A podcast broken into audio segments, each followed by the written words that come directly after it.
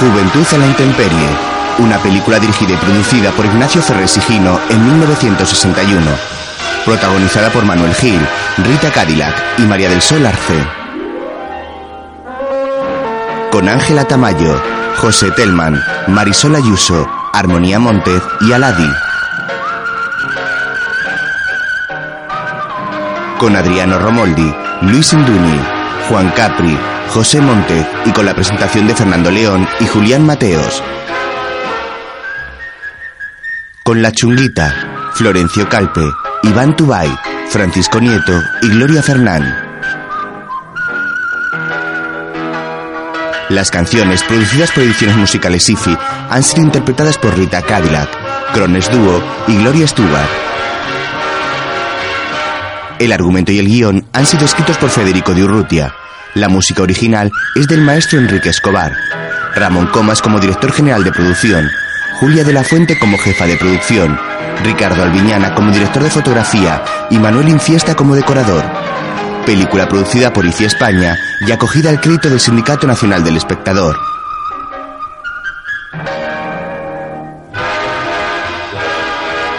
Un avión sobrevuela una ciudad. Se muestran varias ciudades grandes como Nueva York y Roma.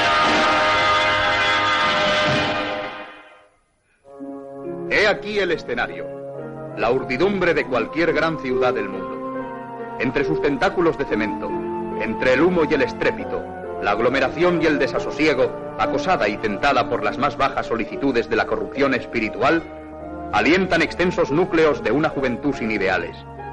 Los esfuerzos realizados por los estadistas y las entidades seculares para arropar el desangelamiento moral de las nuevas generaciones, sin amor al pasado ni fe en el futuro, que viven como en un estado de angustia nacida del caos que provocó la última contienda universal, no han bastado para evitar que junto a una juventud que se prepara animosa para construir un mundo mejor, enardecida de nobles ambiciones, se agite y se consuma en el nirvana de su desaliento y en los percances morbosos de cada día, otra juventud que vive a la intemperie. Aparece un inserto en pantalla en el que se lee, a los pueblos no los han movido nunca más que los poetas, y hay del que no sepa levantar frente a la poesía que destruye, la poesía que promete, del autor José Antonio.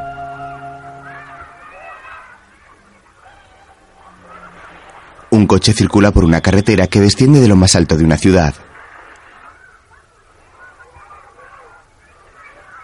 El vehículo para al lado de una farola y de él se baja un hombre calvo vestido con un traje claro.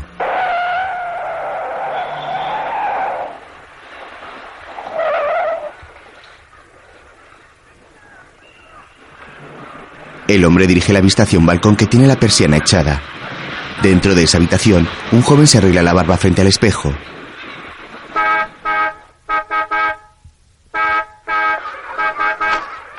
El joven se asoma al balcón. Hilda. Que te está esperando tu banquero. El joven vuelve a mirarse al espejo. Del pasillo sale Hilda, una joven rubia que contonea las caderas mientras coge sus cosas con tranquilidad. Está impaciente, ¿eh? Ella lo mira con indiferencia mientras él bebe de un vaso. A mí qué me importa. Cierra el balcón y se mira al espejo para maquillarse. Eso está bien. Tú tranquila. Déjale que sufra. Pero no me hagas sufrir a mí, que soy tu hermano. Vamos, desde que nací. Hilda mira a su hermano con aversión.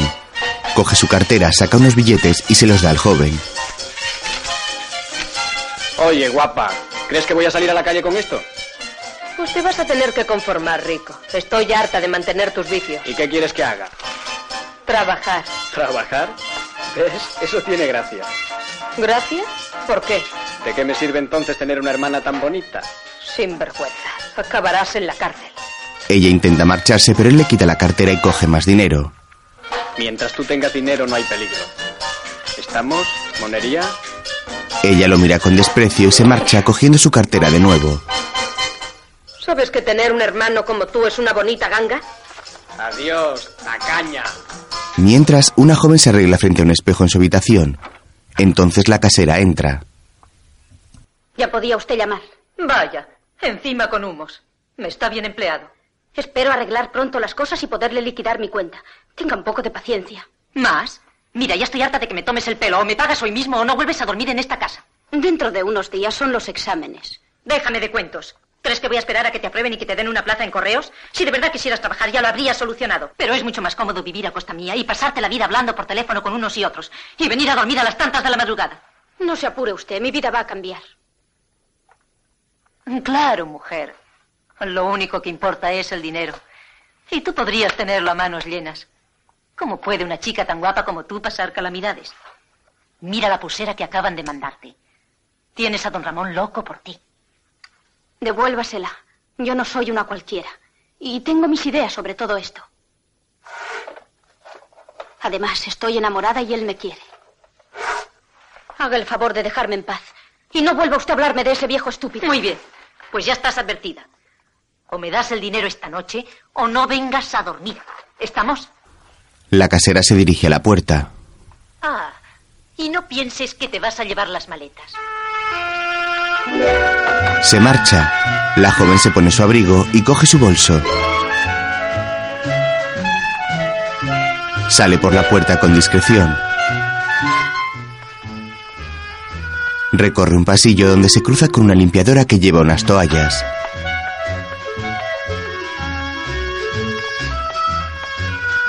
Buenos días. Se dispone a marcharse de la casa. Se vuelve bruscamente, pero la casera llega antes al teléfono. Debe de ser para mí. ¿Y cuándo no es para ti? Diga. No, señor, no está. ¿Es que hablo chino? Señorita Sí, Susana, sí, sí, ya lo he entendido muy bien. no la se enfade conmigo. Susana. Pues no Acéptelo. está. No vea mis malas intenciones. Solo quisiera que fuéramos buenos amigos y poder ayudarla en algo.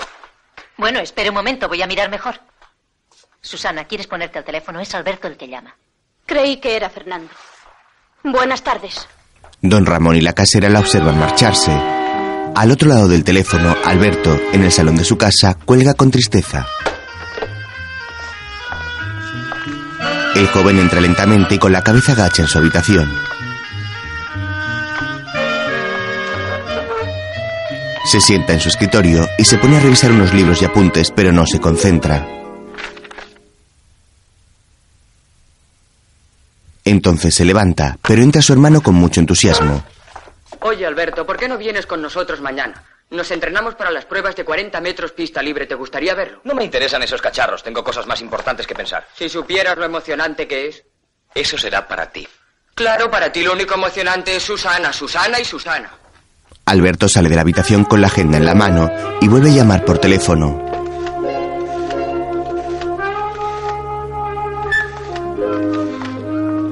Su hermano sale de la habitación, coge los esquís, lo mira algo enfadado y se marcha. Oiga, ¿quiere ponerme con la señorita Loreta? No, trabaja ahí de modelo. Loreta posa con un elegante abrigo negro y unos grandes pendientes para unas clientas.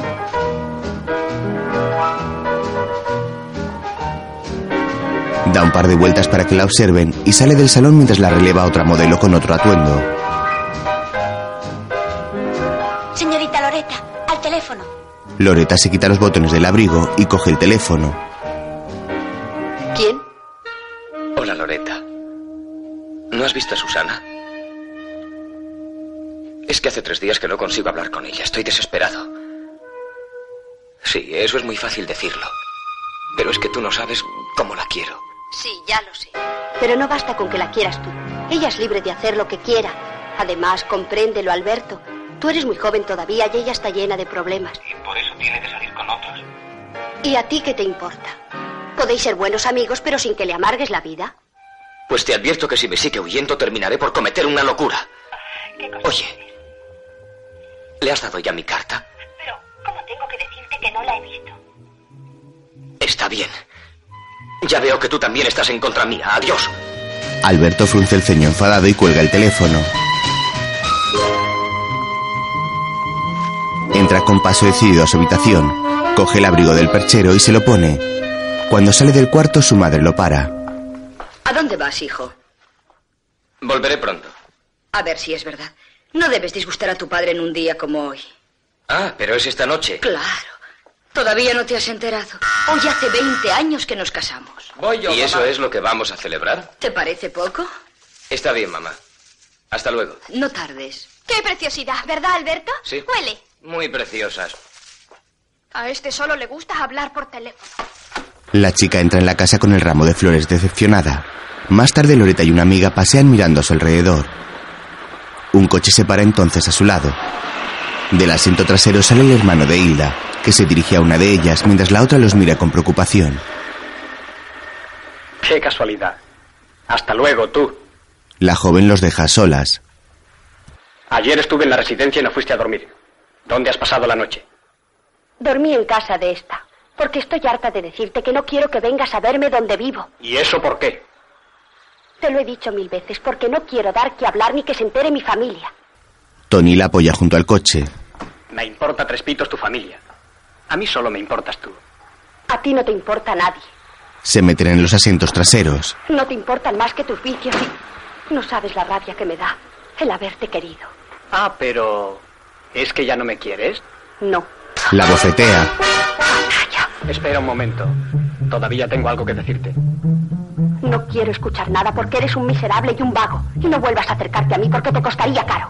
El joven la besa en los labios y ella le acepta el beso.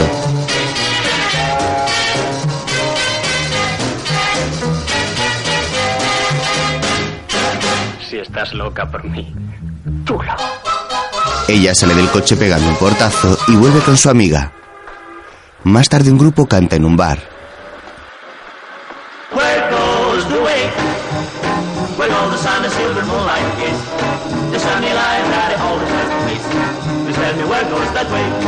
Algunos clientes del bar bailan en la pista. Otros se sientan en las mesas con sus bebidas.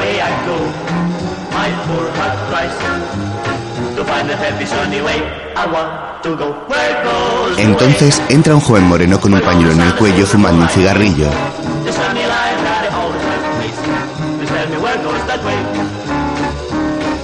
El joven mira a su alrededor y va tranquilamente a sentarse junto a sus amigos.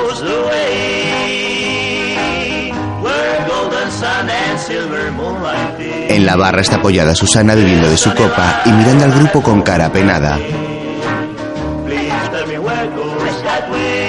El joven del pañuelo, que lleva una cámara colgada del hombro, se sorprende al verla y se acerca a ella lentamente. Hoy estás fenomenal. ¿Cuándo quieres que te haga unas fotos? ¿A mí? ¿Para qué? ¿Son fotos de arte? Sí, claro, y después las venderás como hiciste con las de Rosita. De algo hay que vivir. Pero ya sabes que suelo pagar bien. Pues búscate otra que conmigo no tienes nada que hacer. No me digas que te vendría mal un billete verde. La joven intenta ignorarlo. Unos hombres enchaquetados observan la escena.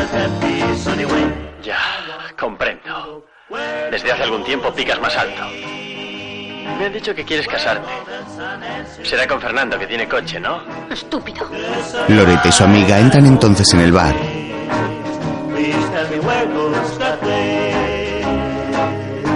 Se abren paso entre la multitud de clientes buscando un sitio y se sientan.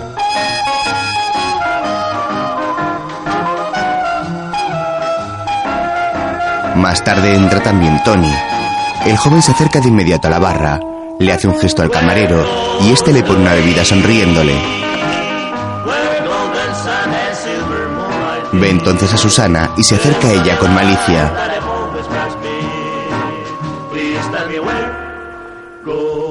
Cuando se coloca a su lado, le echa el humo del cigarrillo en la cara. Hola, chivata. Te traigo un regalo. A ver si es lo que me imagino. Una cremallera para los labios. Clavao. Me das asco. Cuando Loreta se acerca a Susana, Tony le da un cate en las nalgas. Loreta le da a su amiga la nota de Alberto. Ella la abre y la lee. Loreta espera que vuelva a cerrarla y la mira preocupada. ¿Qué piensas hacer con Alberto? Nada. Ya se cansará de perseguirme.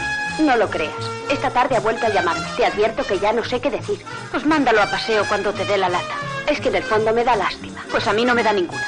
Porque yo no le he dado pie para creerse nada. Lo que pasa es que es un impulsivo. Hasta ha llegado a amenazar. ¿A amenazarte? Toma, lee. Susana le da la nota y Loreta empieza a leer. Detrás de su hombro se asoma el fotógrafo quien también le la nota cotilleando. Loreta cierra el papel y mira a su amiga con preocupación. Después de esto no pienso aguantar más sus rollos. Vaya con el niño. Lo comprendes, ¿verdad? Loreta siente. Tony desde lejos le lanza miradas descaradas y sugestivas. Loreta intenta apartar la mirada. Coge sus cosas y pasa por delante de Susana. Vamos, acompáñame. Las chicas se dirigen al baño. El fotógrafo se acerca a un joven y le susurra algo al oído. Este observa cómo las chicas entran en el baño.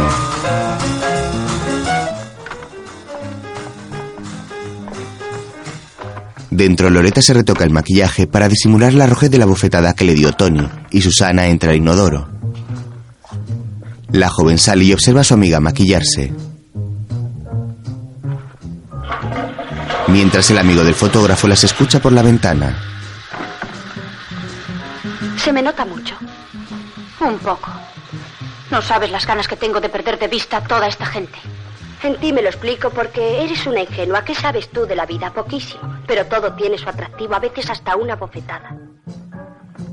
No sé. Yo tengo otro modo de ver las cosas. Si no me hubieras llamado para darme la carta, no hubiera vuelto a venir aquí. Chica, no es para tanto. Lo que a ti te pasa es que tienes miedo a que se enfade Fernando. ¿Qué tal vas con él? Le quiero con locura. Es el único hombre que haría de mí lo que quisiera. Pero tengo la suerte de que es un gran muchacho y me quiere bien. Lo que me preocupa de veras es sentirme culpable de todo lo que está pasando. ¿Y cómo se te ocurrió llevarle a la cabaña de Mauricio? Ya sabes mis apuros. Necesitaba dinero. Claro. Entonces aún no le querías. Pero ahora sí. Y estoy decidida a contarle toda la verdad esta misma noche. A las ocho ya estará en su casa y le llamaré por teléfono. ¿Sabes a lo que te expones? Fernando, con la influencia que tiene, es capaz de armar un lío. Y los otros se vengarían de ti. No les conoces bien. No me importa. Estoy decidida, pase lo que pase. Las jóvenes se disponen a marcharse, pero Loreta se para frente a la puerta. Escucha, Susana, eh, piénsalo bien antes de llamarle. Creo que te vas a meter en un lío. No te preocupes. Loreta abre la puerta, pero se topa con el joven que las escuchaba por la ventana y entra amenazante en el baño. Cierra la puerta tras de sí y las mira con arrogancia.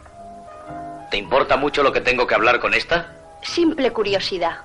Es que nos estorbas, guapa. Está bien. Abre la puerta para marcharse. Si te parece, os mando al camarero. Loreta se marcha con una sonrisa en la boca. El joven se pone al lado de Susana que intenta salir, pero él se lo impide y la intimida contra la pared. Quiero darte un consejo. No me interesa. Algunas mujeres lo estropean todo cuando abren la boca. Sería una pena que nos lleváramos una desilusión contigo. No sé de qué me estás hablando. De Fernando y de Mauricio. A este tienes mucho que agradecerle. ¿Quién te saca de apuros? Estoy harta de todos vosotros. Eso no nos importa. Y si lo que quieres es más dinero, lo pides y en paz. Pero que no te pase por esa cabecita llamar a Fernando para decirle por qué le ganan el dinero en la cabaña de Mauricio. Haré lo que me dé la gana. Y te arrepentirás. No me importa, sé lo que tengo que hacer y ojalá vayáis todos a la cárcel. No te pongas histérica.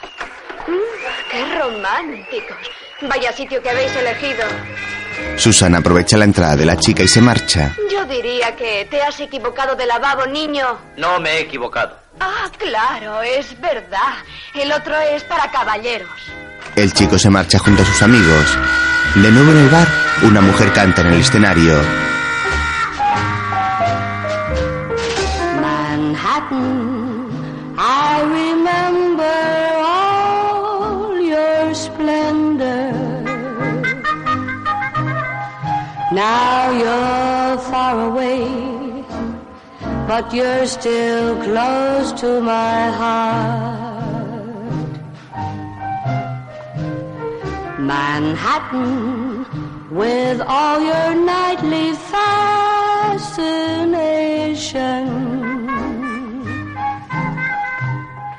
Your castles of steel are in a world. Susana, ¿qué es lo que quería?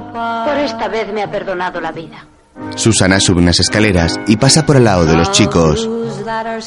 El joven que la ha increpado antes la mira amenazante. Esta cabra loca nos va a fastidiar. Si la dejamos. Está enamorada como una idiota. Es que los hombres guapos no traen más que disgustos. ¿Pero qué dices? Ay, chico, ya no digo nada. Manhattan. El que faltaba. Alberto entra en el bar. Rival de Fernando. Pero qué diferencia de hombre. ¡Calla, idiota! Ay, chico, estás insoportable. Tony sube las escaleras y Alberto se acerca a la barra. Ponme un doble de coñac. Mientras espera, ve cómo Loreta se marcha. Loreta, Hombre, Alberto. ¿has visto por fin a Susana? No, no la he visto. Hasta luego. Entonces, eh, devuélveme la carta. Es que la he dejado en casa. Eres una embustera. Sí, y tú muy galante. Chao. Te advierto que no consentiré que hagas de Susana lo que tú eres. Suelta. Loreta se marcha. Alberto se quita el abrigo con desaire y vuelve a la barra. El camarero aún no le ha servido la bebida. Oye tú, ¿qué pasa con ese coñac? Pues.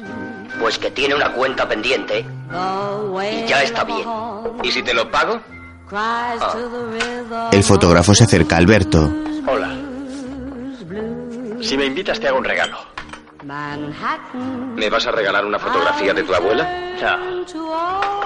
Algo que te va a animar más. El chico le da a Alberto un paquete de tabaco abierto. Alberto mira a su alrededor con precaución y acepta el regalo. Oye tú, ponme un cuba libre, este paga. Alberto se guarda el misterioso paquete en el bolsillo de su chaqueta. El camarero le sirve las bebidas.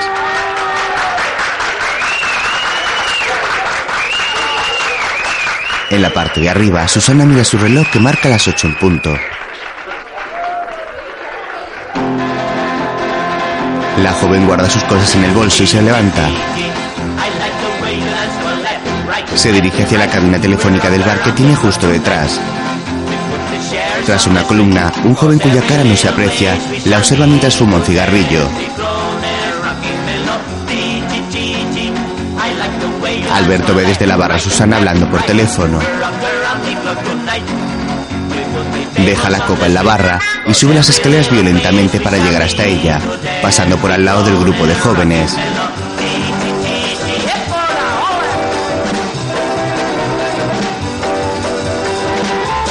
Alberto se mete en la cabina con Susana y ésta se asusta. El joven oculto tras la columna observa la escena. ¿Con quién estás hablando? ¿Y qué te importa? ¿Qué, qué me importa? Cuelga el teléfono. Alberto le cuelga el teléfono. En la planta de abajo, los clientes siguen bailando al ritmo de la música.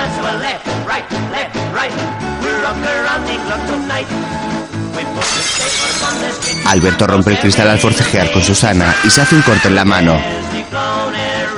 Ya estarás contento, ¿verdad? Os acordaréis de mí. Alberto se enrolla una tela en la herida de la mano y vuelve a la barra. Susana coge el teléfono de nuevo. El hombre detrás de la columna se levanta y va hacia ella. Los clientes siguen bailando y el camarero sirve otra copa a Alberto, que se la bebe con cara de enfado.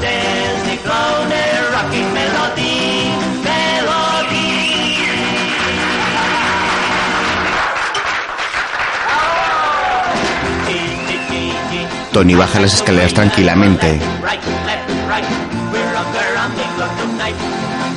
Con el semblante serio y calmado, mira fijamente a sus amigos que se levantan y se marchan todos del bar, pasando por al lado de Alberto.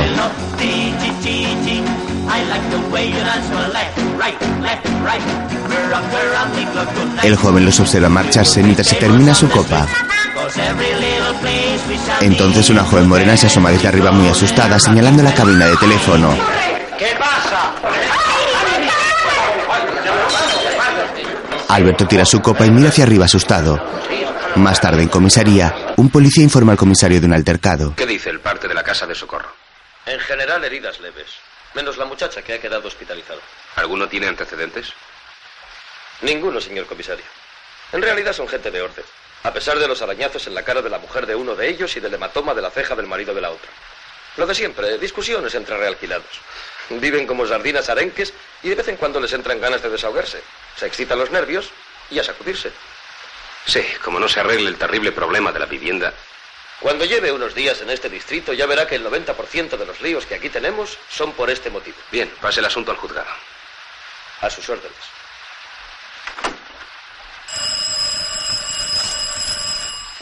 El comisario se mete un cigarrillo en la boca y coge el teléfono.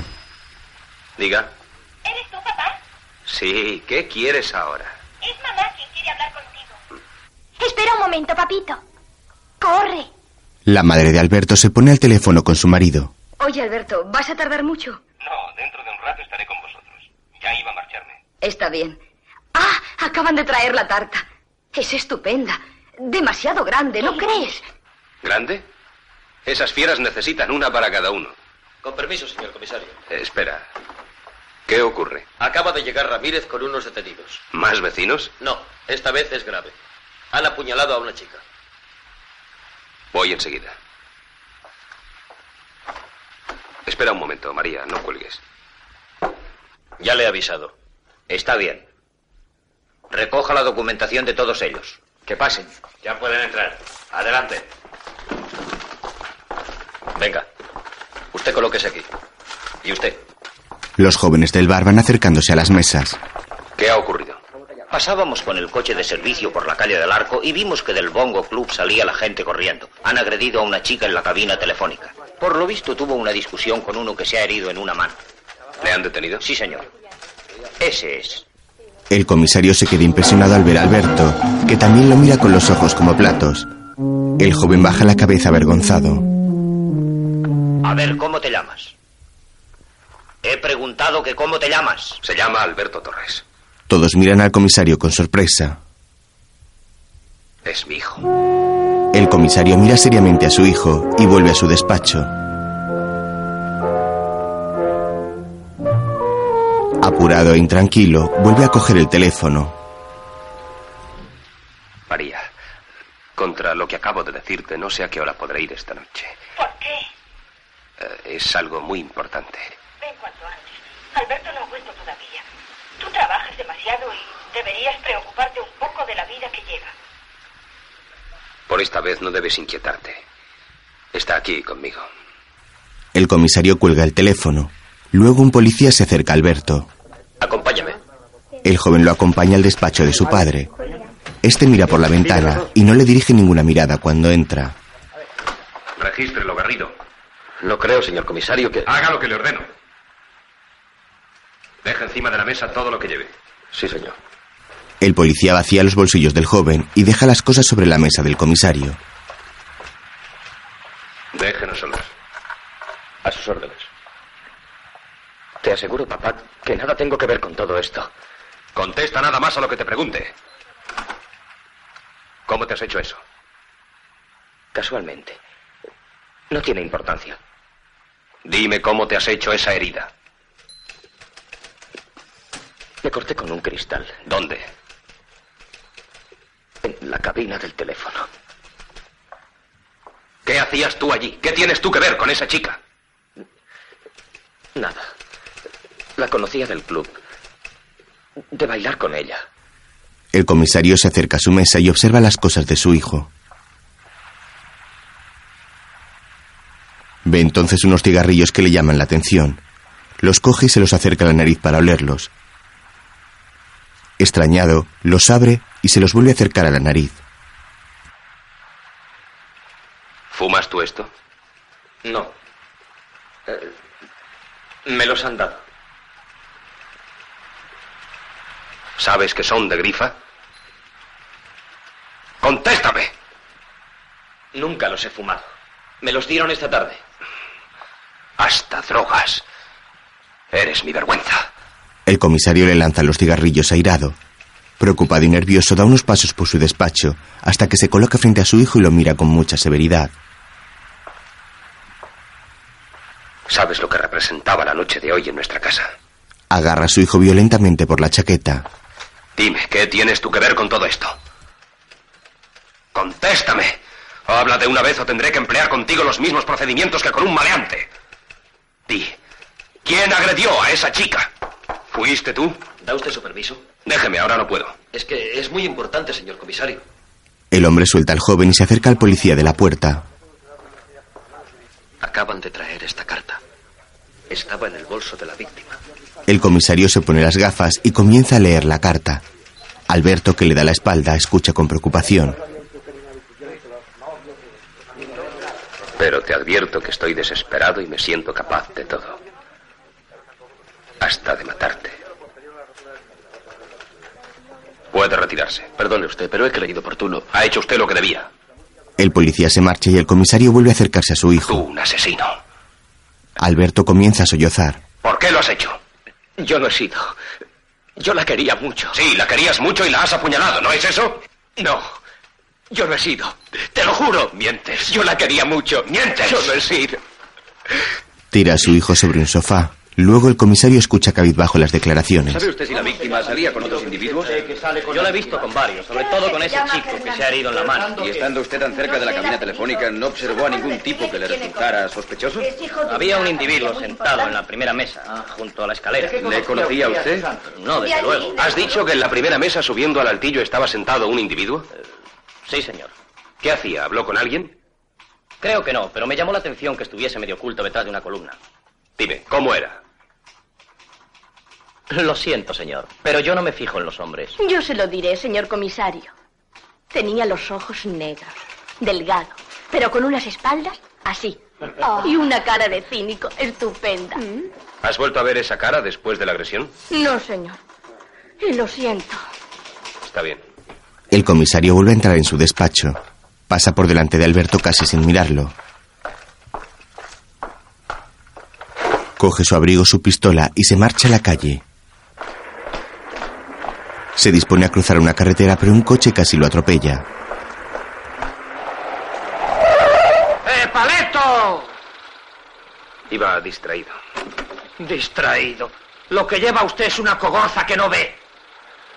¿Qué? ¿Pero qué mira, hombre? A ver si encima me va a pegar. Paleto.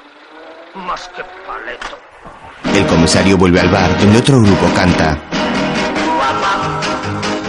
Más de un suspiro se me escapa cuando caminas por la playa. Y yo voy tras de ti, tras de ti, tras de ti, vela. Tengo un barquito con su vela. Y al navegar su blanca estela, te dirá de mi amor hacia ti, hacia ti, ay. Óyeme, my darling, óyeme, adorata, oye, oye. Seas lo que seas, óyeme, mi guapa, que yo canto para ti, guapa. El comisario se fija en una pintada de una pared en el bar que dice, no queremos saber nada de lo ocurrido por culpa de nuestros padres. Se vuelve y se dirige a una de las camareras de la barra.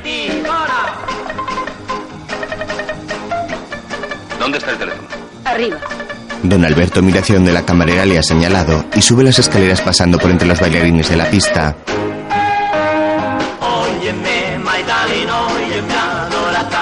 En una mesa de la parte superior le espera otro policía que se levanta para saludarlo. Buenas noches, don Alberto. Buenas noches. El comisario mira a su alrededor. Vamos a ver. Primera mesa entrando, detrás de una columna.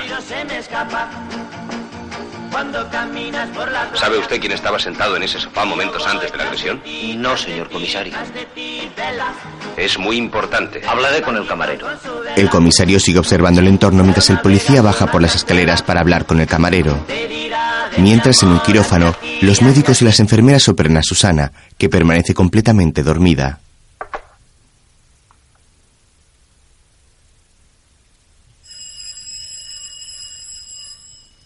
Una de las enfermeras sale del quirófano y contesta el teléfono. Diga. La enfermera escucha atentamente a su interlocutor. Sí, señor. Ingreso a eso de las nueve y media. ¿Quién pregunta, por favor? Voy a avisarle. Espere un momento. Ramírez, ¿qué? No puede precisar si estuvo alguien sentado. Lo que sí es seguro es que él no sirvió ninguna consumición en la mesa. Pues había alguien. Le llama por teléfono el comisario Torres. El cirujano se quita los guantes y la mascarilla y coge el teléfono. ¿Qué hay, Alberto? Imposible, acabo de intervenirla ahora mismo. No podrás interrogarla hasta que pasen los efectos de la anestesia. Es un caso bastante grave. Presenta herida que interesa tejido pulmonar. Sí, algo dijo. Verás, cuando la trajeron, repetía el nombre de Mauricio de una manera obsesiva. ¿Mauricio? ¿Estás seguro que decía Mauricio? Con toda seguridad. Lo dijo varias veces. De nada, hombre. Llámame un poco más tarde, ver entonces si es posible complacerte. Aunque la verdad dudo que llegues a interrogarla. Hasta luego. El comisario visita la casera de Susana. ¿Que si me debe? Más de dos meses de pensión. No sé lo que se creen estas niñas.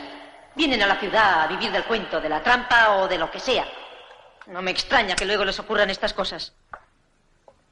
Esta es su cama. El comisario entra en la habitación de Susana. ¿Y cree usted que es grave? ¿Le afecta mucho? Me daba el corazón que no iba a pagarme. Ya. ¿Quién duerme en esta otra cama? Elena, una amiga de Susana que trabaja en la telefónica. Es así que es buena pagadora. Don Alberto observa la habitación y coge una fotografía del tocador de la joven. Esta tiene una dedicatoria. Con todo mi cariño, Fernando. ¿Quién es Fernando? El novio de turno. ¿Viene por aquí? Oiga, esta es una casa decente. Buena soy yo para permitir aquí líos amorosos. ¿Qué vida hace esta Susana? Vaya usted a saber. Tenía llamadas telefónicas. Uy, eso era terrible. Que si Fernando, que si Alberto, un rollo diario. Sobre todo Alberto, todas las tardes. Hablaba con ella largamente. No, con ese no. Nunca quería ponerse. Al que ella quería, o quiere, vamos, es a este. Se pasa las horas enteras colgada del teléfono. Dígame, ¿dónde puedo encontrar a Elena? Hoy tiene su turno de noche. Saldrá a las doce. Elena, una joven morena de ojos grandes, se arregla junto a sus compañeras en el vestuario del trabajo. Termina de peinarse frente al espejo y se dirige a su taquilla para terminar de cambiarse. Una compañera entra en el vestuario y se dirige a ella. Oye, tú, bebé, dice el conserje que hay abajo un señor esperándote hace un rato. ¿Un señor? ¿A mí? Digo. Eso cuéntaselo a tu tía. Cuéntaselo tú, rica, encima de que te subo el recado. Y no te hagas ilusiones. Flores no trae. Además, podría ser tu padre. ¡El tuyo, idiota! Más tarde, Elena y don Alberto pasean por la ciudad. Si le parece, podemos hablar mientras vamos hacia mi casa. No me gusta trasnochar, ¿sabe? Me parece bien. Solo quiero hacerle unas preguntas. Ya sé que Susana y usted son íntimas amigas. Elena se para. Se fija en un coche que enciende y apaga las luces. Este da marcha atrás guiado por una aparcacoches. La joven aparta la mirada extrañada. Elena y el comisario siguen su camino.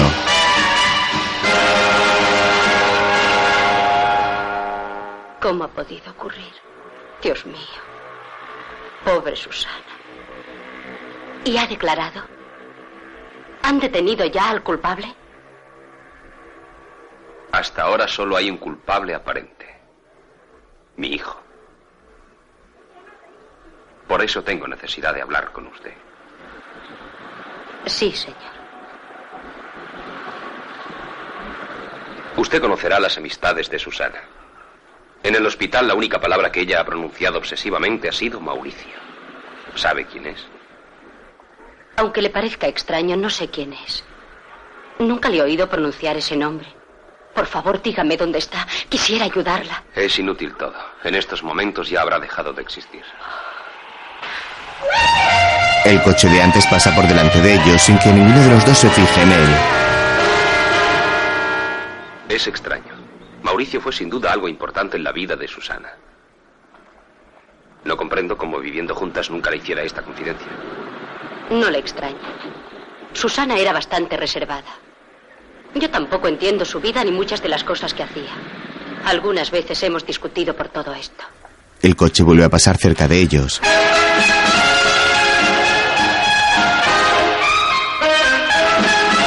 Se para en una acera y a través del espejo retrovisor, el conductor, un hombre de mediana edad, los observa caminar mientras fuma un cigarrillo. El comisario y la joven no se percatan de que los observa. Óigame, Elena, no debe ocultarme nada. Lo dejo a su conciencia. Le he dicho todo lo que sé. Comprendo que es muy poco, pero ya ve. Mi vida es tan distinta. Siempre metida en la central. Piense, Elena, que hay dos víctimas en todo esto. Susana y mi hijo, acusado de un crimen que estoy seguro no ha cometido. Olvídese que soy policía porque le estoy hablando como padre. Créanme que lo siento, señor.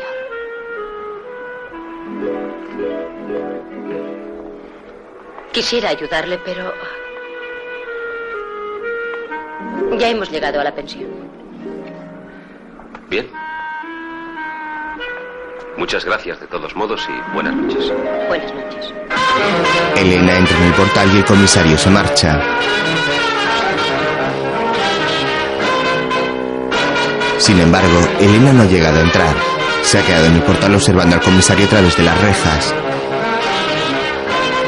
Cuando ya está lejos, la joven vuelve a salir y entra en el coche que lo seguía. El conductor la mira entrar mientras sigue fumando su cigarrillo. Mientras, en un bar, unos hombres e Hilda observan unas fotografías del fotógrafo que antes habló con Susana.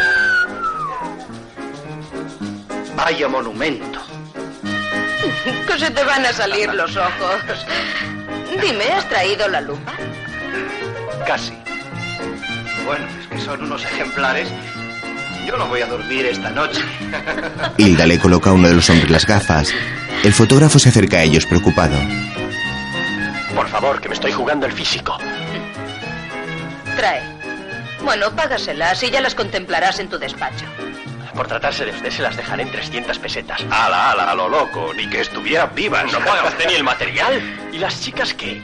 ¿O es que se cree que se dejan retratar por mi cara bonita? Granuja, menudo oficio has elegido. Toma, toma 40 duros y vas que ardes. Oye, a mí me juró que hacía las fotos para un calendario americano. Sí, es un embustero. Espera, ahora verás. Crespo. Ya estoy decidida. Mañana mismo iré a tu estudio para que me hagas unas fotos como estas. Eso está bien. Tú, no fastidies. ¿Qué hay de malo en ello? Me pondré un antifaz. Ah, bueno, si es así. No sabes el éxito que vas a tener. ¿A qué hora vendrás para esperarte? A las ocho. ¿Tan tarde? Pues claro. Antes no me lo habrán terminado. ¿El qué? ¿Qué va a ser? El traje de buzo que me están haciendo. Eres un demonio. Crespo se acerca a la barra del bar y habla con una chica morena que se retoca el maquillaje. Vaya guasa que tiene la hermanita de Tony. Pero va en coche. Luego el comisario habla con los músicos. Con permiso.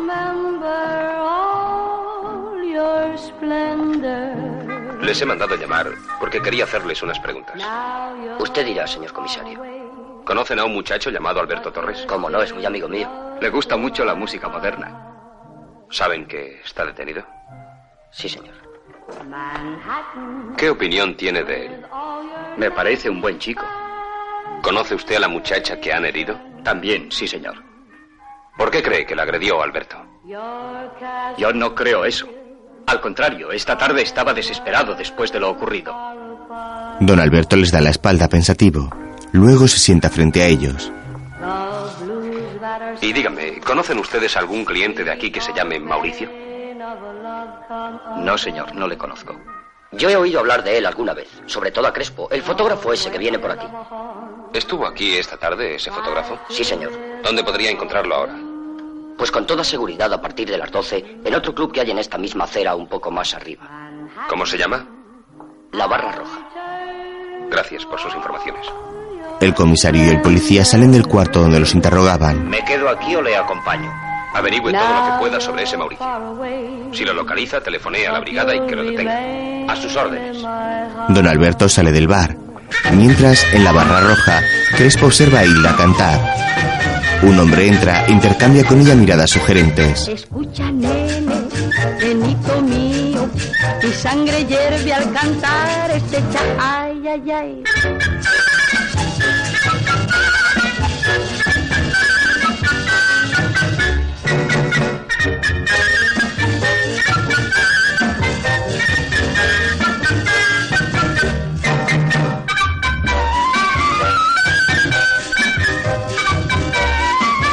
Los clientes del bar la observan cantar. La joven y el chico que ha entrado siguen mirándose. Entonces el comisario entra. Escucha, nene, este latido que marca el ritmo valiente del cha, ay, ay. Escucha, nene, nenito mío, mi sangre hierve al cantar este cha, ay, ay, ay. Ay, ay, ay. Ay, ay, ay. Ay, ay, ay. Hilda le da un beso en la calva al hombre que ha comprado las fotos. Don Alberto se apoya en la barra. Póngame una cerveza. Enseguida, señor. La mujer morena lo mira. ¿Me da fuego? El comisario saca una cerilla, la enciende y le ofrece fuego a la joven. Ella fuma sin dejar de mirarlo. Qué no me invita a una copa? ¿Cómo te llamas? Llámeme Azucena si quiere. ¿Cuántos años tienes? ¿Y qué más da? No creo que para divertirnos tenga que hacerme usted el padrón. Claro. Se sonríen. Don Alberto bebe de su copa. Crespo pasa por delante de ellos y saluda a la joven con la mano. Oye, ¿conoces a un fotógrafo que se llama Crespo? Es ese. A ese, no sé. No conozco a ningún Crespo. No le gusta bailar. ¿Y tampoco conoces a un individuo que se llama Mauricio? Menos. Ahora vuelvo. He de llamar por teléfono. La joven entra en una sala y le hace señas desde la puerta a Crespo para que se marche. El comisario observa a su alrededor. Entonces Crespo se dispone a marcharse. Bueno, ¿qué? ¿Y ahora a dónde vamos? ¿Cómo que dónde vamos? A perder. Mejor sería que me dieras a mí el dinero. Mira, siempre tan romántica. ¿Quieres la máquina? Guárdame esto. El fotógrafo va a salir, pero don Alberto lo coge por la chaqueta. No tengas tanta prisa, Crespo.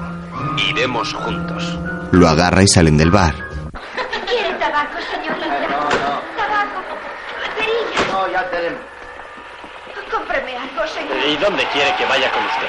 Hambre. El comisario se lo lleva a una esquina. Vas a acompañarme a casa de Mauricio. ¿Te enteras? A casa de Mauricio. Eh, Pero si yo no conozco a ningún Mauricio. ¿Que no le conoces? Acompáñame si no quieres dormir en el calabozo. Ya le he dicho que no conozco a ningún Mauricio. Cerillas.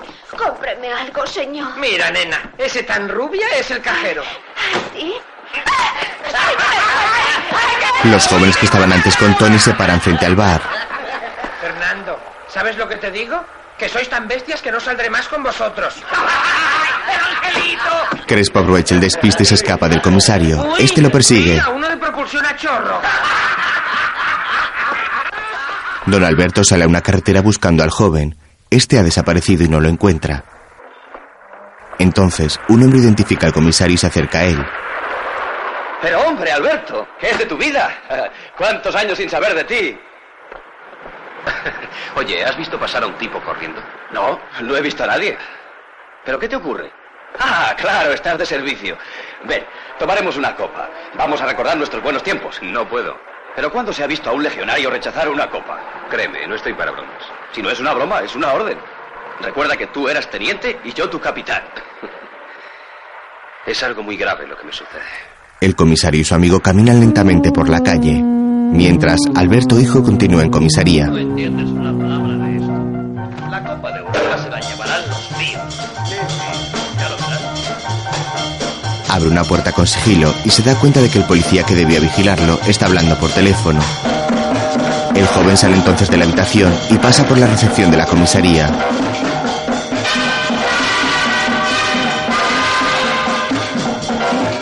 Se frena bruscamente en una puerta pues ve a un policía sentado.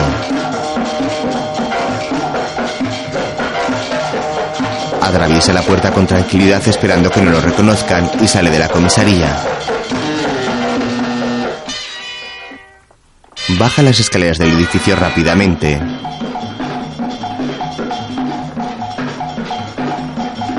Ve a otros policías en la puerta del edificio y vuelve a reducir la velocidad para pasar desapercibido.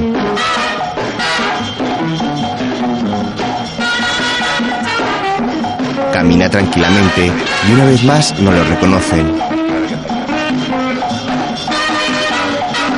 Gira a la esquina y se pone a correr, mirando atrás de vez en cuando, mientras el comisario y su amigo pasean con calma. ¿Y qué piensas hacer? Creo que la clave está en Mauricio. Tengo que encontrarle esta noche, sea como sea. Bueno, perdóname.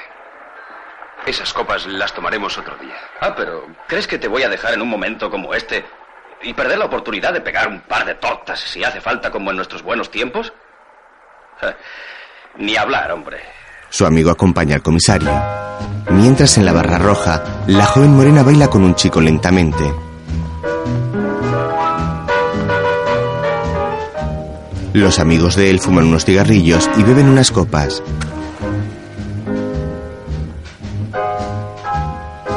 Uno de ellos lanza la cerilla al vaso de otro joven.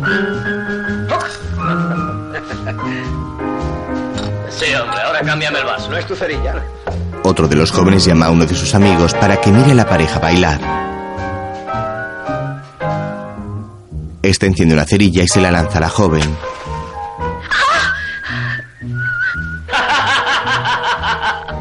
¡Bestia! Oye, monada, que yo no he sido. Ah, ¿no? Pues ¿quién ha sido? Adivínalo. ¡Dámelo! La chica les ha lanzado un zapato y ahora se lo pasan entre ellos. El comisario y su amigo entran. ¡Suéltame, canalla, suéltame! Os juro que me la vais a pagar. Uno le lanza el zapato a la cara y la joven llora. ¡Suéltame! Se agacha a coger el zapato, pero le pone una zancadilla y se cae.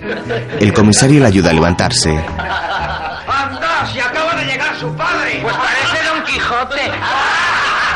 Esto se ha terminado. También le pone una zancadilla a él y tropieza. El amigo del comisario le pega unos tortazos a uno de los jóvenes, que se levanta y recibe otra bofetada del comisario. ¡Cuidado! Uno de los chicos saca una navaja y se ponen a pelearse. Entonces un camarero interviene. Anda, ríete ahora, bien de broncas. ¿A dónde vas? El comisario apunta con la pistola al joven. Os abrazaré a ti, los gamberros. Llame a la comisaría, que vengan inmediatamente dos guardias y un agente. Haga lo que le ordeno. Soy el nuevo comisario del distrito. Sí, señor. Poneos ahí, granujas. Pasa. ¿Es que no me has oído? Los colocan en fila india. Si alguno es amigo de estos, que pase. Los demás a beber o a la calle. Yo no tengo sed. Vamos, que eso empieza ahora. ¿Quién de vosotros se llama Fernando? Yo. Dame tu documentación. Susana es tu novia, ¿no es así? No sé de qué Susana me habla. Señor comisario, no es este. Al novio de Susana le conozco bien. Le he visto con ella muchas veces. Ya. El comisario se vuelve hacia los jóvenes y mira a uno de ellos. ¿En qué trabajas tú? ¿Yo? Sí, tú. Mi madre gana lo bastante. ¿De qué manera? Y yo qué sé, rifa cosas. Entonces tú no trabajas. ¿Para qué? ¿Y tú qué haces? ¿Cuál es tu profesión? ¿Yo? Soy modista, señor comisario. Modista. O sea que tampoco tienes profesión. He dicho que soy modista y lo soy. El vestido que lleva puesto esa... bueno, no sé cómo llamarla, se lo he cosido yo. Y además no me lo ha pagado. ¡Embustero! ¡Yo te lo pagué! Ahora es cuando me las vas a pagar. ¿Quién, yo? ¿Pero tú te has creído que yo soy como esa pobre chica? Criminales. Conmigo no vais a hacer lo mismo. La joven se coloca frente al comisario. ¿No preguntaba usted por Mauricio? A este le puede decir quién es. Vaya hombre. De manera que amigo de Mauricio. ¿Amigo? Eso es una venganza. Y has sido tú quien apuñaló a esa chica, ¿no es así? ¿Quién, yo? ¿No dice usted que es el comisario del distrito? Pues pregúnteselo a su hijo. ¿Qué tiene que ver mi hijo en todo esto? ¿Qué, ¿Qué tiene que ver? Era su novio, estaba celoso y la había amenazado. ¿Le parece poco? Canalla. Dime dónde puedo encontrar a Mauricio te estrangulo. Yo no le conozco. Dímelo de una vez. Tú eres de su pandilla. Yo no le conozco, solo conozco a Loren. Dime dónde puedo encontrarlo. Solo conozco a Loren. Se lo juro, no puedo más. ¿Quién es el Loren? Un amigo de él. ¿Dónde puedo encontrarlo? En la solera. Anda con los flamencos. Lo suelta del cuello y llega la policía. Buenas noches. A sus órdenes, don Alberto. Llévense detenidos a estos cinco individuos y pidan sus antecedentes. Sí, señor. Vamos. Los agentes se van llevando a los chicos en fila. Los jóvenes pasan desafiantes por delante de la chica. Tú debes irte a tu casa, no te pasará nada. Carlos, no podemos perder ni un minuto. Vámonos. Fuera tengo el furgón. El comisario y Carlos se marchan, mientras Alberto y una monja caminan rápidamente por el pasillo del hospital. Se paran frente a una habitación donde un guardia vigila la puerta mientras lee el periódico. Perdone, es el hijo del comisario Torres. Quiere verla. Ya puede usted pasar. El joven entra seguido de la monja. En la cama de la habitación, un médico toma la atención a Susana, que respira con dificultad con los ojos cerrados.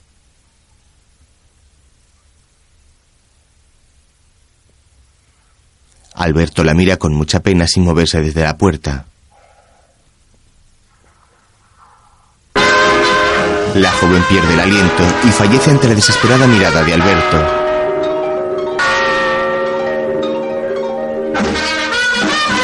Los médicos y las enfermeras le retiran las vías, el tensiómetro y la tapan cuidadosamente. Alberto solloza apoyado en la pared.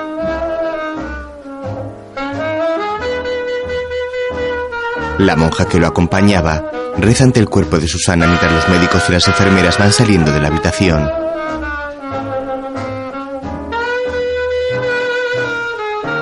Al terminar, la monja se santigua y se acerca al chico para consolarlo. Lo ayuda a salir de la habitación y el cuerpo se queda solo.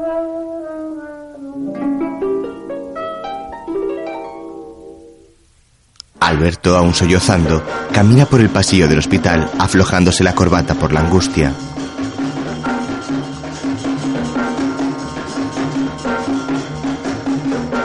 Llega a la recepción y se para frente a una columna mirando muy seriamente hacia el mostrador.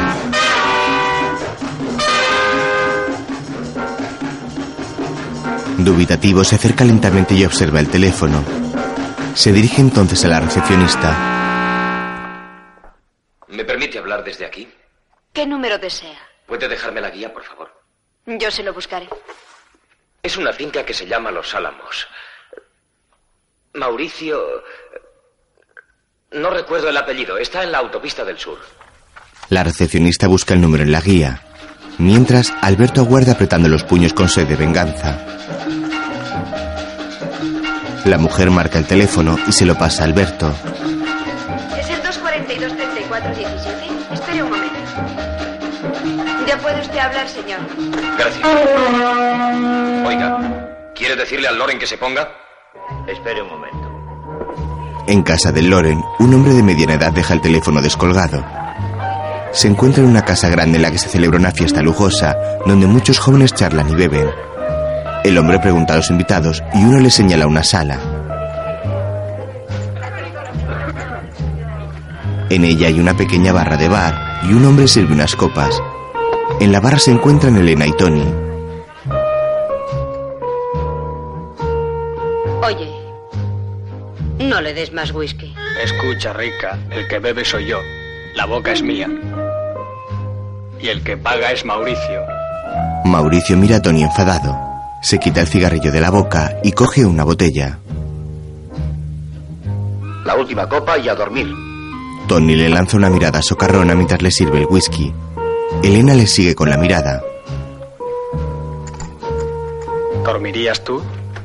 El hombre que ha cogido el teléfono entra y se tropieza con Tony. Cuidado. Preguntan al teléfono por el Loren. ¿Quién es? No dijo el nombre. ¿Cuántas veces tengo que decirte que pregunte siempre de parte de quién? El mensajero agacha la mirada mientras Mauricio rebaja la severidad. Está bien.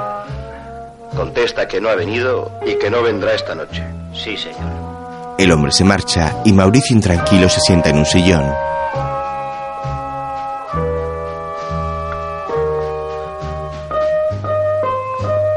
Elena se levanta de su silla y se sienta en otro sillón a su lado. Te he dicho la verdad. Ha venido a esperarme a la telefónica y se ha empeñado en acompañarme a casa. Estoy segura de que mi tío ha venido solo para enterarse de lo que hago. Mañana tendré que almorzar con él. Y cuando regrese a Cáceres, le dirá a mi madre que soy una Ursulina. ¿Qué miras? Puede que sea verdad. Y también puede ser que me estés engañando. Nunca sé qué pensar de ti. Te gusta mentir como a mí me gusta jugar al póker. Pero me quieres así, ¿verdad? Ella le da un beso en los labios. Se dispone a marcharse, pero él la agarra del brazo. Oye. ¿Por qué te estorbaba a ti, Susana? Eres un estúpido. A mí no me estorbaba. Si acaso a ti. ¿Es que no comprendes que habríamos terminado todos en la cárcel? Tú no sabes quién es Fernando. ¿Y tú sí? Claro que lo sé. Tiene una influencia fenomenal. Está bien. Voy a la sala de juego. Mauricio se levanta en dirección a la puerta, pero se para y mira a Elena. Tengo la impresión de que esta vez me has metido en un lío bastante respetable. Mientras se va, Tony, muy borracho, se acerca a la joven sonriéndole pícaramente. Oye, ¿qué crees que diría Fernando si llegara a enterarse de lo que hemos hecho? Por mí no sabrá nada. ¿Sabes que tenías razón cuando decías que Susana iba a traicionarnos? Tiene lo que se merece. Bueno, y entre nosotros, se acabó tu rival. Gracias. Enfadada, Elena se levanta y se marcha. En la sala de juego, los hombres que estaban con Hilda en la barra roja juegan al póker. Mauricio se acerca a verlos, intercambia miradas cómplices con otro hombre que observa otra partida. Tres cartas. Mauricio se sienta a ver cómo va la partida entre dos hombres mientras se fuma su cigarrillo. ¿Qué tal va eso? Que sean diez mil. Desde otra de las salas, Hilda se acerca y se apoya en el marco de la puerta detrás de Mauricio. El hombre calvo que estaba con ella en el bar juega sus cartas. Veo esas diez mil pesetas. Full de jotas. Ahí tiene usted. Me pisan todas las jugadas. Ya veo que llego en mal momento, pero anda, dame mil pesetas. Las necesito para pagar una cuenta. ¿Por dónde andas? Con esos amigos tuyos que son unos pelmazos. Gracias, cariño. Hilda le da una caricia tierna y se marcha por donde ha venido. Pasa por al lado del hombre que la miraba sensualmente en el bar.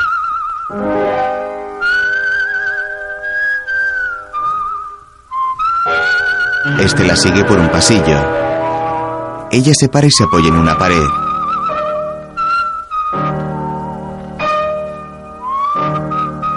El hombre va junto a ella y la besa apasionadamente.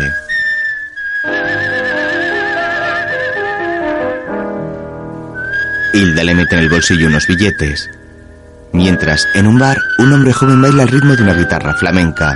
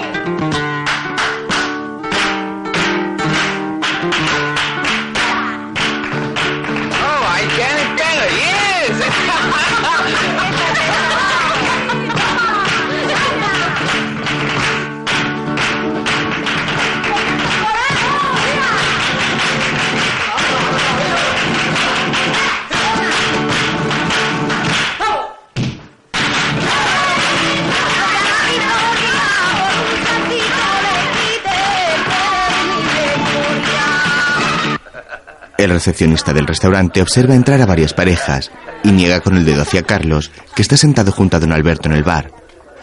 Carlos le devuelve la mirada y se gira hacia el comisario. Este, ante la negativa, suspira cabizbajo. Me parece que estoy viviendo una pesadilla. ¿Y cómo se ha metido tu chico en este lío? Yo qué sé. Es un inconsciente como tantos otros de esta generación anodina. Pienso que en el fondo somos nosotros los culpables. ¿Los culpables? ¿Por qué? Nosotros luchamos para que todo fuese de otra manera. Pero el mundo ha cambiado. Para ellos solo cuenta el dinero y divertirse, como sea y a costa de lo que sea. Este clima lo han encontrado así y es obra nuestra. Estás en un error, Alberto. Son momentos en quiebra de la humanidad. Nosotros pudimos resolverlo a tiros, pero ¿pueden ellos hacerlo? El problema es universal y ya el valor del hombre no puede decidir, porque estamos en manos de cuatro científicos paranoicos. ¿Por qué crees que vivo en el campo? Porque estoy harto. No ese es el camino, Carlos. Es nuestro ejemplo el que debe guiarles. Si tuvieras hijos, no hablarías así. ¿Y tú quién eres para llamarme la atención? Anda, vete a paseo. Vete tú, caramba. Un camarero se acerca a la mesa de los dos hombres. Perdone, señor comisario. Ha habido una confusión. El Loren está aquí. Acabo de verle en un reservado. ¿Y cómo no me lo ha dicho? Discúlpele. Está siempre un poco... Acompáñanos. Eh, Sí, señor. El camarero le señala el camino.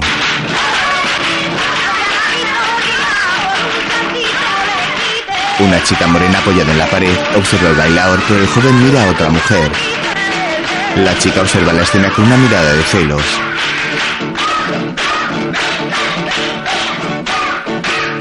El bailador coge por el pelo a la que está en la pared y la saca a bailar, pero la joven sale corriendo por la puerta.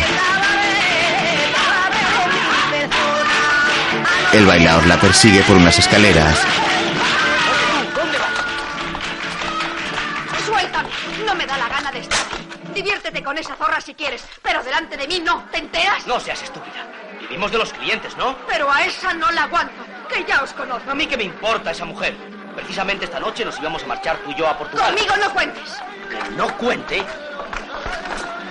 Puedes marcharte con quien quieras, pero aquí no entres más porque se acabó todo entre nosotros. ¿Quieres no ser tan bestia? Venga, arregla esa maleta y te vienes conmigo a Portugal porque me conviene y porque me da la gana. Tú lo que eres es un mangante. Que ya no te aguanto más insultos, ¿te enteras? El comisario y Carlos entran donde discuten. ¿Qué buscan aquí? Esto es zona privada. Lárguense. Soy comisario de policía y te busco a ti. ¿A mí? Sí, a ti. Niña, sal fuera un momento. Tengo que vestirme. Te he dicho que salgas. El Loren le hace un gesto a la chica y esta sale lentamente.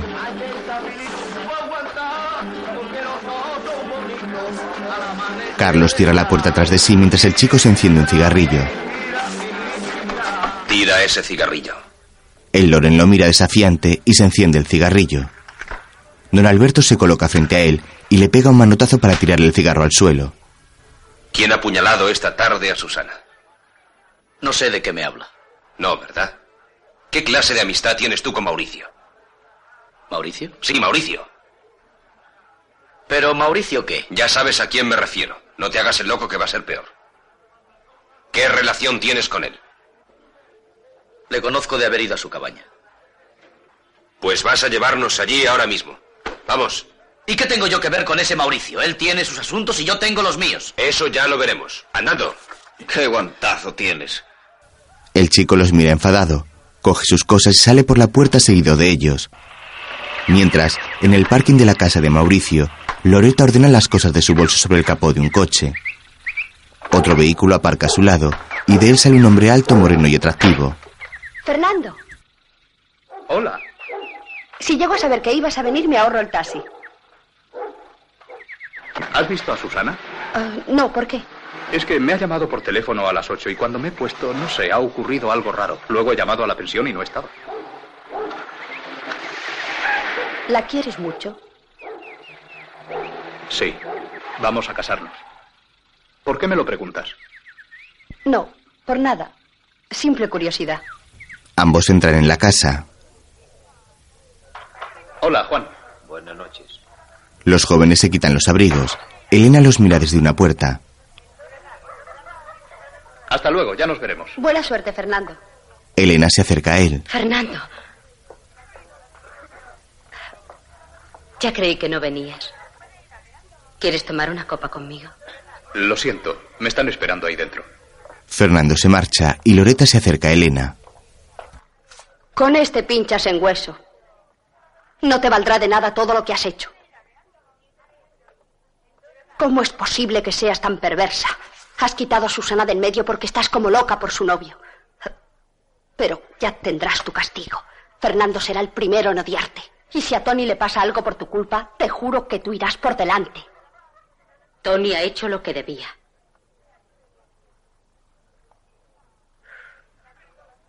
Y tú lleva cuidado. criminal. Loreta se marcha. Mientras, Hilda canta y baila bajo la mirada del joven que la besó, acercándose poco a poco a él.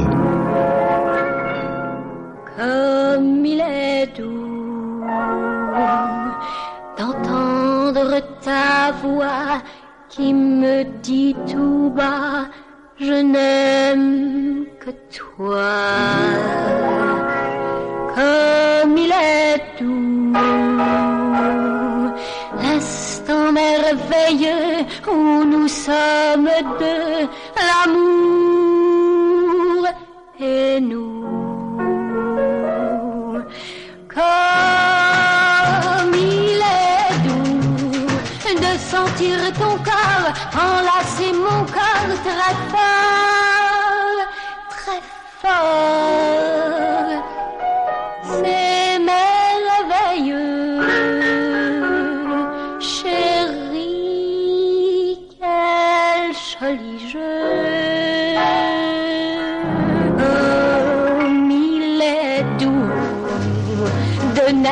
plus rien qu'un petit pantin blotti contre ta joue.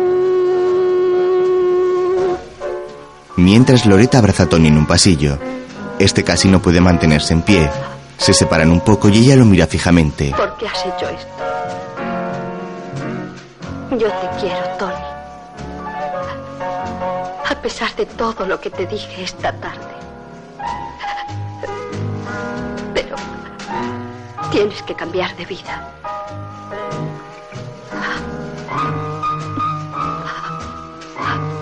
Puede que todavía estés a tiempo. Tony se marcha sin mirarla. Me aburres. La joven comienza a sollozar apoyada en una pared.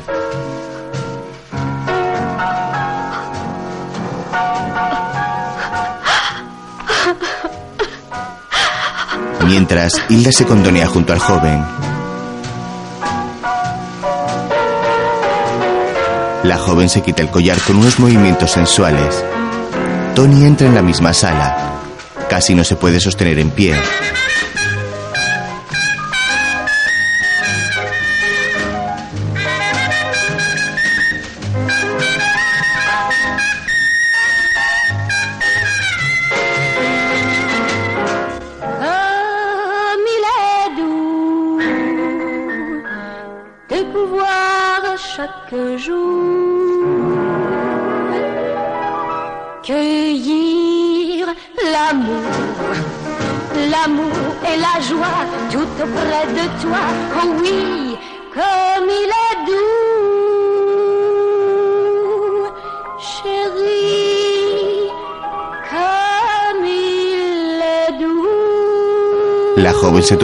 Chico.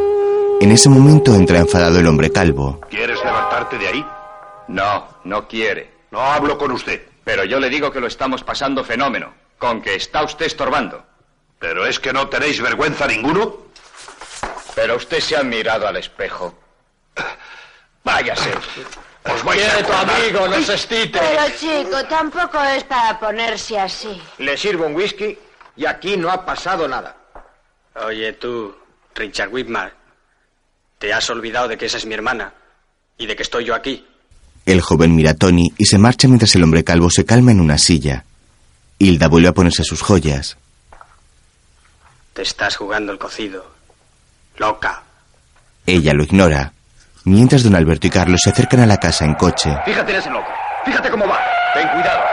Un coche conduce haciendo S y se para. Unos jóvenes sacan a rastras a una chica del coche. Carlos sale corriendo hacia ellos. Es lo que se merecen esas locas. el equipaje! Canallas. Ya podréis con una chica entre tres cobardes. ¿Y a usted qué le importa? Siga su camino que le traerá más cuenta. Me parece que va a haber tomate. Vamos con los valientes. El anciano tiene ganas de bronca. Venga ya, por él. Ven para acá, flamenco. Déjamelo a mí. Carlos enfrenta a los tres y les da una paliza.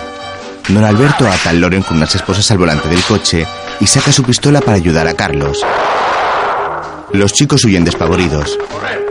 Carlos, déjalos. Ya recibirán su merecida. Carlos levanta a la joven del suelo que se ha desmayado. Vamos, ya pasó todo. Llévala a la casa de socorro. Pero, ¿cómo te voy a dejar solo? No, si no me quedo solo. Tengo a este que me hará compañía. Carlos sube a la joven al furgón, mientras don Alberto saca el loren de él. Carlos se sienta en el asiento del conductor y se dispone a marcharse. Oye, Alberto, espérame aquí mismo. Tardo poquísimo en volver. Arranca y se marchan. El comisario se lleva el loren al descampado de cerca de la carretera.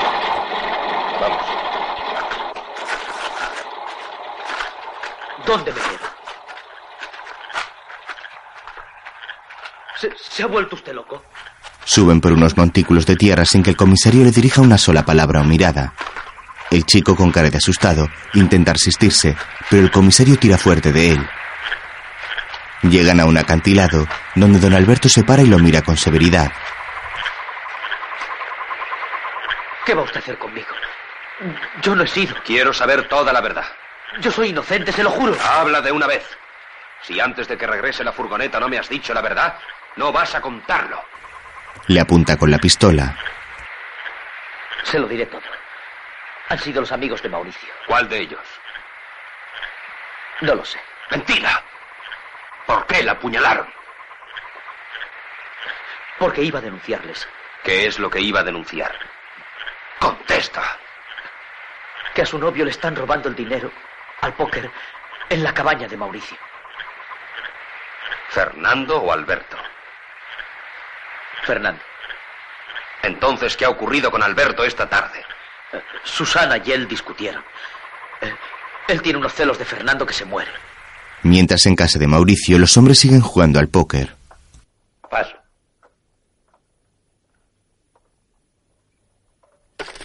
Abro a 100 duros. Paso. Yo también. Yo tengo que ir. Yo no voy.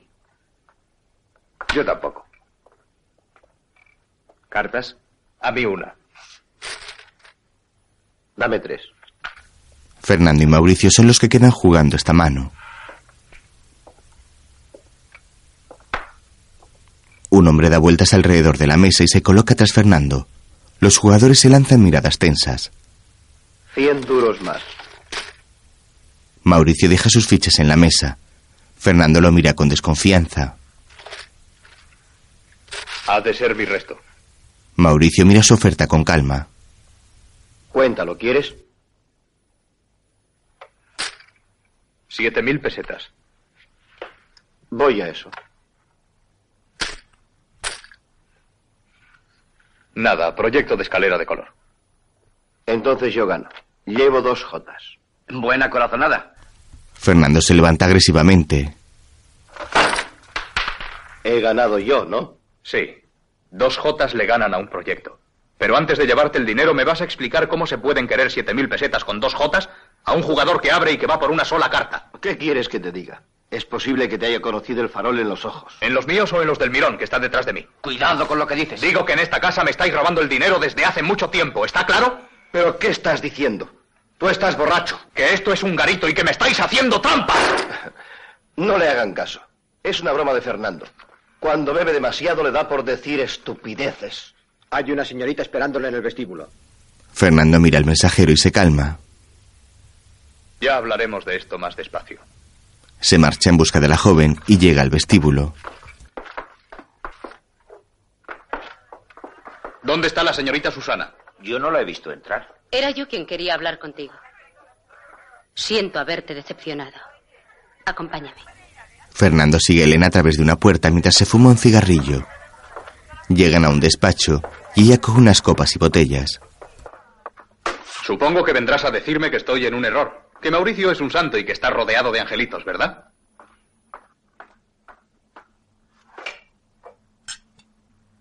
Ahora sí que no te escapas de tomar una copa conmigo. Mientras Hilda se pone el abrigo, el hombre que iba con ella intenta retenerla. Debes comprenderlo, mujer. Hay cosas que no están bien. ¿Que Paco no está bien? Menudo. Si no es eso, Hilda. ¿Sabes lo que te digo? Que te vayas a paseo. Hilda. Espera, mujer. Vuelve para coger su abrigo que le da el mayordomo. Estas chicas. Mientras Fernando toma una copa con Elena, Estás muy equivocada. Ya sé que Susana ha pasado últimamente por trances muy difíciles. Pero no me negarás que tiene mucho mérito el que no haya seguido por el camino de otras. ¿Ah, sí? Entonces, ¿quién te trajo a esta casa?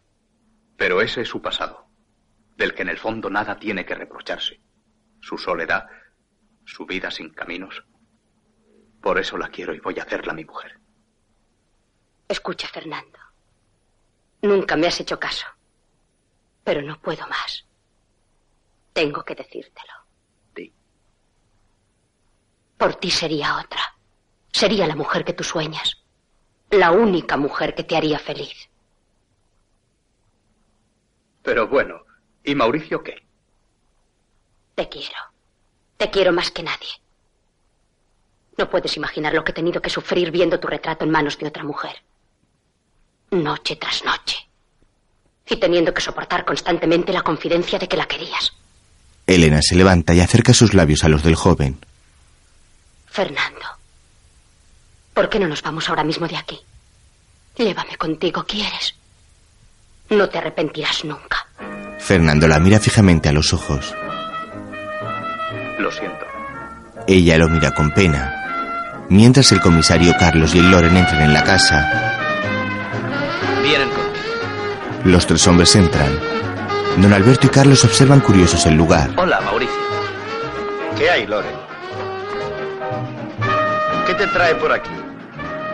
Presentarte a estos amigos. Don Antonio es ganadero, ¿sabes? Le conozco desde hace mucho tiempo. Cuando viene a la ciudad le gusta divertirse y sobre todo jugar. Encantado. Aquí su amigo. Hola. Como todo estaba cerrado, eh, pues los he traído. Muy bien. Mi casa está a su disposición. Juan, el abrigo. Don Alberto se quita el abrigo. Vamos a tomar unas copas. Claro que ustedes preferirían echar una partidita de póker. ¿A que sí? Estoy pensando que para ser una cabaña no está nada mal. Va, solo quedan las paredes. Mientras comienza a amanecer.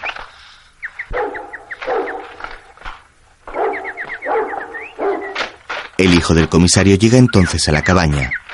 Corre por entre los coches y se acerca a uno de los muros. Se fija en una enredadera y comienza a trepar por ella para lograr entrar.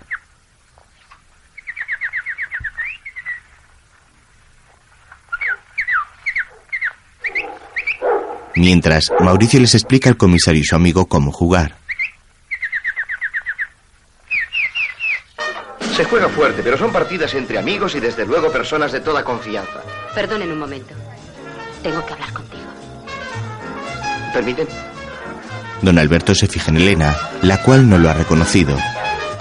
Mientras Alberto ha conseguido entrar en una habitación.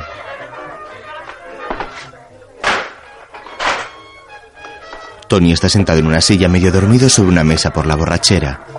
Alberto lo ve y cierra la puerta para que no los oigan.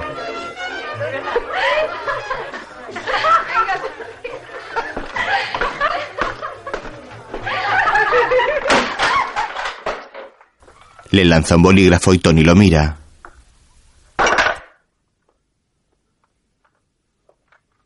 Hombre, ¿pero te ha dejado salir tu papá? Vamos a beber juntos. Tony se sirve otra copa. ¿Por quién brindamos? Alberto le tira la copa al suelo. Por lo visto te ha sentado mal el biberón. ¿Quién de vosotros ha hecho esa canallada? ¿Qué canallada? ¿Y quiénes somos nosotros? Los que estabais en el club. Tú, el Loren y Totó. A lo mejor los tres al mismo tiempo. O ninguno. Mientras Elena y Mauricio hablan con un camarero. Mauricio se marcha y Elena por fin mira al comisario, al que esta vez sí reconoce. Don Alberto le devuelve la mirada. Mauricio vuelve seguido por otro hombre. Loren, acompaña a los señores a la sala de juego. Enseguida estoy con ustedes, ¿eh? Mauricio se reúne con Fernando en la puerta. Tienes ganas de bronca, ¿no? ¿Quién es ese? El novio de Susana. Ya me parecía. Avisa a Mauricio. No vuelvas la cabeza. Ese que ha llegado es policía. El que te acompañó a tu casa. La joven asiente, mientras Alberto y Tony se pelean. Estoy harto de que me interrogues. Ya que quieres saberlo, he sido yo. ¿Qué pasa? Tony se da la vuelta y Alberto, furioso, se sube a la mesa y salta sobre él. Tony se aparta antes de que le dé y saca una navaja con la que amenaza a Alberto.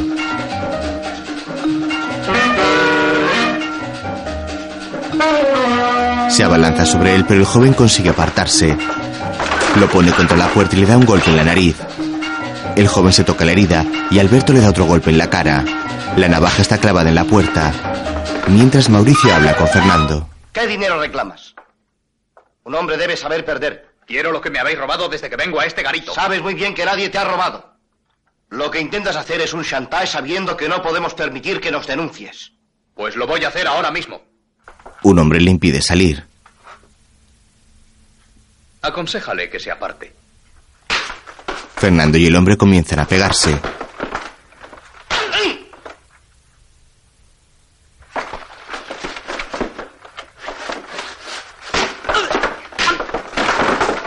Don Alberto escucha tras la puerta. Di que abran. Mauricio, abre. Con permiso. Abre un momento, Mauricio. Soy Ernesto.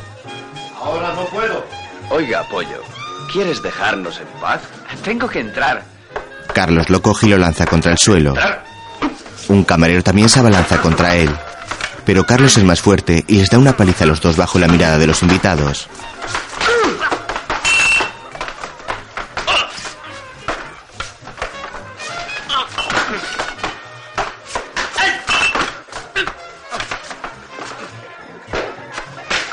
El camarero y Ernesto se desmayan. Carlos se arregla el pelo con tranquilidad y se dirige a los clientes. Y ustedes, señores, sigan divirtiéndose. Si no pasa nada. Usted, baile. Sí, señor, sí. Sí, señor, sí. No, no. Solo. El hombre se pone a bailar solo. ¿Cómo quiera? Mientras, Alberto y Tony continúan peleándose.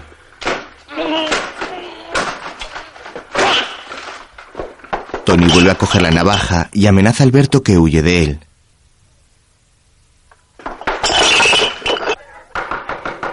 Don Alberto sigue llamando a la puerta de Mauricio. ¿Qué quiere usted? Es mejor que no meta las narices donde no le llaman. Carlos pone el pie para que no cierre la puerta. Al entrar ven a Fernando peleándose con el otro hombre. Carlos detiene a Fernando y don Alberto le apunta con la pistola. Quieto.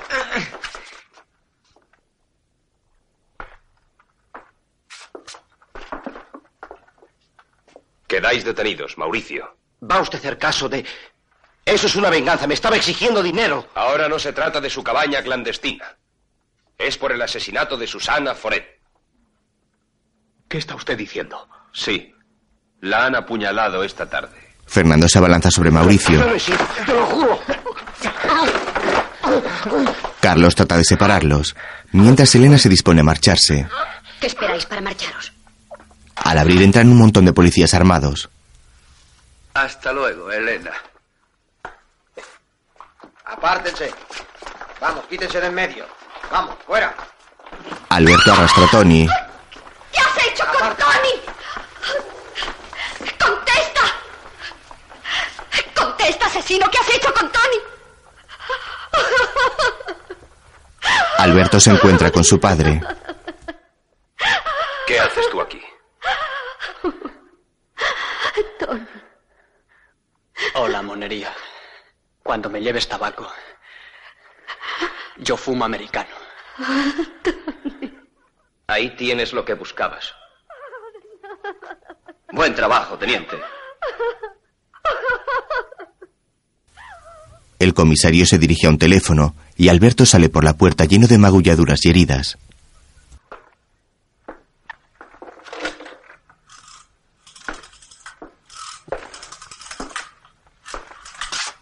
¿Es la brigada? Aquí el comisario Torres. Oiga, Ramírez, puede marcharse a casa. Asunto concluido. No, si ya sé que no se puede salir.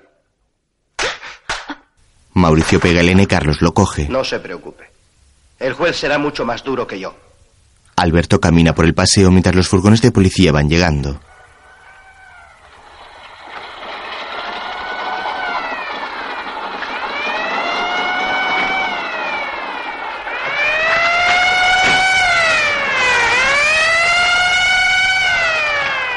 Su padre se baja del furgón de Carlos y camina junto a él, echándole el brazo por el hombro. Los hombres caminan lentamente.